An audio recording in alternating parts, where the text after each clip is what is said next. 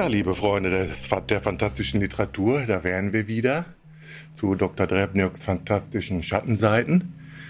Ich habe mir heute wieder mal drei seltsame, aber interessante Titel aus meinem Fundus gegriffen und die stehen heute unter einem Thema, nämlich fantastische Literatur und Film. Seit jeher eng miteinander verknüpft. Äh, Bücher zum Film sind heute eine Selbstverständlichkeit was man ja auch verstehen kann als Teil der Wertschöpfungskette.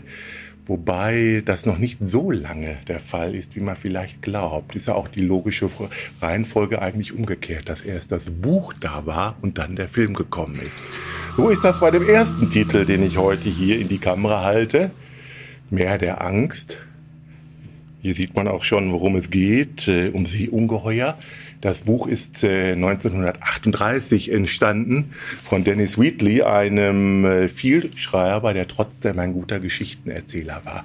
Es erzählt vom alten Frachter Gaffelborg, der mit einigen äh, Passagieren auch an Bord äh, erst in einen Sturm gerät und dann in einen abgelegenen Winkel des Atlantiks getrieben wird, in einen Tangenwald, in einen Tangenurwald, der von Riesenkrabben, Kraken und anderen Ungeheuern besiedelt wird, die sich natürlich den einen oder anderen Passagier greifen. Interessant ist, dass auch noch äh, Menschen früher schon dort gestrandet sind und dann sich dann als Kolonisten betätigt haben. Da gibt es eine Kolonie von Wilden, die sich selbst gebastelte Ballons auf den Rücken binden und dann über den Tank herüber schweben. Und es gibt eine Kolonie von etwas äh, zivilisierteren Angelsachsen, die natürlich mit der Gaffelborg dann äh, Kontakt aufnehmen, während die Wilden das Schiff überfallen und ausrauben wollen. So geht das dann die ganze Zeit hin und her. Eigentlich ein sehr wüstes Garn, hochinteressant trotzdem, weil es so trivial und äh, ohne Zurückhaltung geschrieben wurde. Ist natürlich alles schon geklaut, so war das damals schon, von einer Vorlage aus dem Jahr 1907 äh, von einem Autoren namens Hodgson, aber immerhin auch ein Engländer. Und äh, der hat das wesentlich literarischer angegangen, was aber Wiedli nicht gestört hat. Er hat sich einfach alles herausgepickt, was interessant ist. Später, 1968, ist dann die berühmte Firma Hammer Films, die auch für die Dracula- und Frankenstein-Filme der späten 50er und frühen 60er verantwortlich ist, die ist dann auf diesen alten Schinken zurückgekommen. Michael Carraras hat sich äh, als auf den Regiestuhl gesetzt, hat auch klugerweise unter Pseudonym das Drehbuch geschrieben und dann haben sie dieses Ding verfilmt.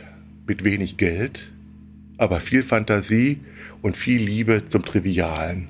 Unter den Passagieren, das ist das Interessante, die wir an Bord dieser Gaffelborg finden, erkennen wir auch ein bekanntes Gesicht, Hildegard Knef.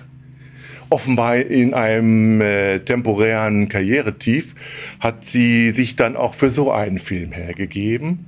Und man muss sagen, sie muss sich dafür eigentlich nicht schämen, obwohl sie später in ihrer Filmografie diesen Film immer ausgespart hat. Das Höllenhaus von Richard Matheson.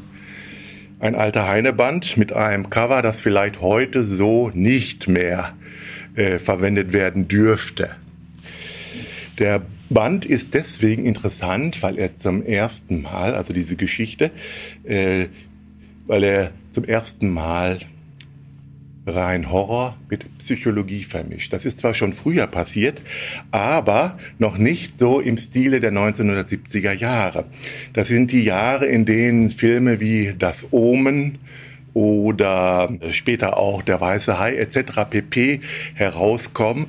Filme, Trivialgeschichten mit Unterbau. Das ist etwas Neues. Das gehört zum New Hollywood. Und äh, Madison hat äh, diesen Stil aufgegriffen, was interessant ist, da er eigentlich ein Klassiker ist, schon seit vielen, vielen Jahren geschrieben hat und ganz klassische Geschichten auch geschrieben hat. Aber er war eben in der Lage, das aufzugreifen. Das Höllenhaus ist im Grunde eine moderne Adaption einer sehr bekannten Vorlage äh, aus dem Jahr 1959, wenn ich mich richtig erinnere. Matheson greift hier auf eine ältere Vorlage zurück, die er ebenfalls ausbeutet und trivialisiert trivialisiert. Von Shirley Jackson ist das ein Buch, äh, The Haunting of Hill House. Auch das schon verfilmt. Äh, 1960 oder 61 von Robert Wise, eines der, eines der ganz großen Meisterwerke der Literatur. Die Geschichten sind auch recht ähnlich. Auch äh, äh, Spukhäuser sind ja nichts Neues. Bloß in diesem Falle geht es eben darum, dass ein psychologisches Element hineinkommt. Dieses Haus von Matterson ist, ist äh, besetzt von einem Geist namens Belasco. Das war zu seinen Lebzeiten ein großer Manipulator, ein Svengali, der sich dort äh, in, in Prunk, aber Einsamkeit mit einer Gruppe von Jüngern männlichen und weiblichen Geschlechts niedergelassen hat, um sie dann nach Strich und Faden durch die Mangel zu drehen, so muss man das sagen. Und als dann die Polizei sich endlich äh, 1930 Einlass verschaffen kann, liegen dort nur noch 27 Leichen im unterschiedlichen Zustand der Zermetzelung und Belasco selbst ist verschwunden. Er hat sich in einen Geist verwandelt und äh, in den nächsten Jahren wird zweimal versucht, dieses Haus zu untersuchen wissenschaftlich. Jedes Mal endet das mit vielen Leichen, denn Belasco ist durchaus noch aktiv in seinem Haus und freut sich immer über neue Gäste. Und nach äh, 1970, also in ganz modern, so auch zu diesem Zeitpunkt ist dieses Buch entstanden, kommt dann eine neue Forschergruppe mit damaliger Hightech, die dann nicht nur versuchen will, Belasco festzustellen, sondern ihn mit einem Gerät, da will ich jetzt gar nicht näher drauf eingehen, weil das so absurd ist, ihn auch aus seiner, äh, aus seiner Zwischendimension endgültig ins Nirvana zu jagen. Das Buch ist aufgebaut wie ein Protokoll über mehrere Tage geht das und beschreibt dann, wie dann diese hochgerüstete, selbstbewusste Expedition aus vier Leuten von Belasco systematisch in den Wahnsinn getrieben wird und auch in den Tod. Das Besondere daran ist, dass Belasco selbst einiges zu verbergen hat, auch nach seinem Tod. Und das entspinnt sich dann ein Wettlauf. Wer, äh, was ist, wer ist schneller? Belasco, der alle umbringt? Oder die restlichen Überlebenden, die herausfinden, was er verbirgt, um es dann gegen ihn zu wenden. Aus diesem Film ist schon wenig später ebenfalls ein Film entstanden, der in Deutschland, das muss man einfach sagen, den wunderschönen Dumm Dummtitel trägt, Tanz der Totenköpfe. Auch hier war man sehr sparsam, obwohl man äh, durchaus einige namhafte Schauspieler äh, vor die Kamera gelockt hat. Äh, die man aber, die sich aber auch offensichtlich wieder mal in einem Finanzloch persönlich befanden. Der Film hat das Pech, dass er gegen die anderen Filme, besonders gegen das Ohm, wenig später herausgekommen, oder gegen den Exorzisten einfach nicht ankam und deswegen spurlos untergegangen ist. Das Buch ist dagegen immer noch wunderbar zu lesen und es sollte mal wieder neu veröffentlicht und diesmal auch in ungekürzter Fassung neu veröffentlicht werden. Ja, als dritten Titel habe ich mir dann noch ein echtes Buch zum Film gegriffen. Das heißt, ein Buch, das auch erst zum Film entstanden ist. Da war der Film eher da. Das ist ein Film, den eigentlich jeder Freund des fantastischen Genres kennt und kennen sollte.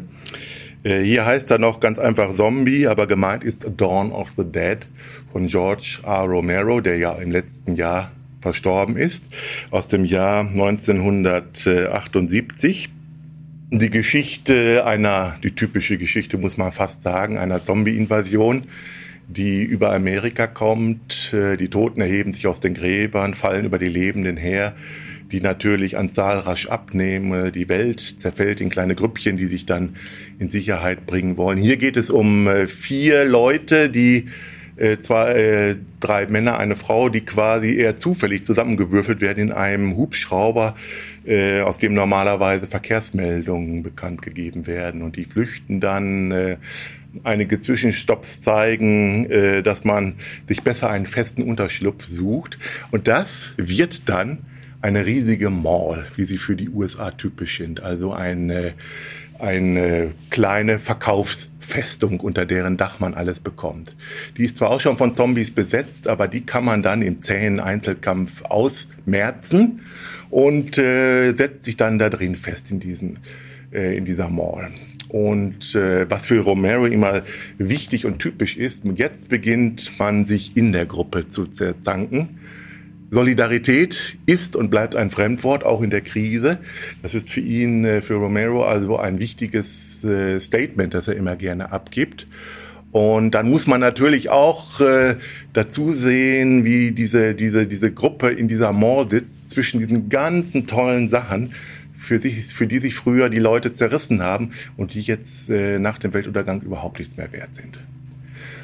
Drittes noch wichtig, es kämpfen hier diese Amerikaner nicht gegen Vietcongs, damals noch gut hier in Erinnerung, und nicht gegen Sowjets, die gab es damals noch, sondern sie kämpfen gegen die eigenen Leute, gegen die Nachbarn, gegen Amerikaner, die sich in Zombies verwandelt haben. Auch das äh, für die damalige Zeit noch ziemlich harter Tobak. Und äh, wenn man sich noch erinnert, es kommen ja nachher, wird die Mall von einer Rockerbande überfallen und die Zombies dringen ein und äh, es beginnt das große Endgemetzel. Das Interessante ist dieses Mal, dass der Film wesentlich besser ist als das Buch. Hier kann man eben erkennen, dass dieses Buch schon äh, zum Merchandising gehört. Es wurde geschrieben, um noch ein paar Dollar nebenbei zu machen. Es ist auch nicht von Romero geschrieben. Hier sehen wir noch einen Namen. In der Neuauflage ist der, glaube ich, gar nicht auf dem Cover zu sehen. Susan Sparrow. Ich habe keine Ahnung, wer das ist. Ich habe lange gesucht im Internet, aber die Dame hat nur noch ein Werk geschrieben, ebenfalls in Anführungsstrichen mit Romero zu seinem Film Marty. Ansonsten ist die Frau auf dem Radar, selbst im Internet, nicht zu finden. Das Buch selber hier in der Erstauflage bietet, ja, ich will mal hier auch das ist heute äh, eigentlich gang und gäbe, früher aber noch nicht so. Bietet tüchtig äh, Bilder aus dem Film, noch in der miserablen Abdruckqualität der späten 70er Jahre, aber immerhin kostete damals auch nur 5,80 Euro. Und äh, ist auf seine Art selbst ein kleiner Klassiker geworden und ist, wie gesagt, auch zwischendurch wieder aufgelegt worden. Aber, und damit möchte ich auch für heute schließen, jagt nicht nach dem Buch, schaut euch lieber nochmal den Film an. Der lohnt sich mehr.